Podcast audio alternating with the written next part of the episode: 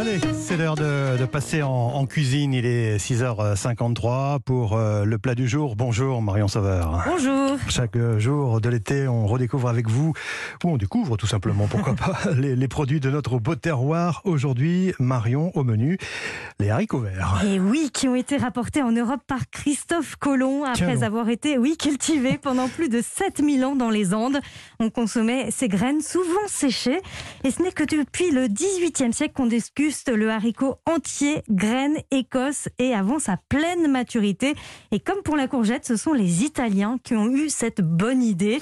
Alors en ce moment, c'est la pleine saison hein, pour le déguster. Pensez-y d'ailleurs pour ce midi. Et oui, les haricots verts ont besoin de sol peu humide et surtout de beaucoup de soleil. Alors, comment vous nous proposez de les cuisiner, ces haricots Eh bien, on va voyager un petit peu. Je vous emmène en Thaïlande avec un curry de haricots verts.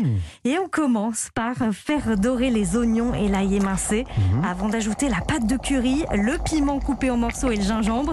On ajoute les haricots, le bouillon de légumes et le lait de coco et on laisse cuire à petit frémissement 5 minutes.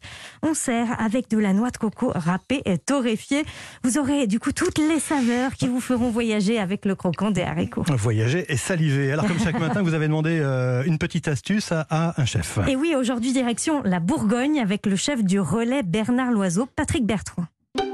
L'astuce pour la cuisson des haricots verts, c'est de les couper en deux dans le sens de la longueur en ayant pris les haricots verts extra fins pour leur permettre d'avoir une cuisson beaucoup plus rapide et grâce à cela de conserver toute leur saveur.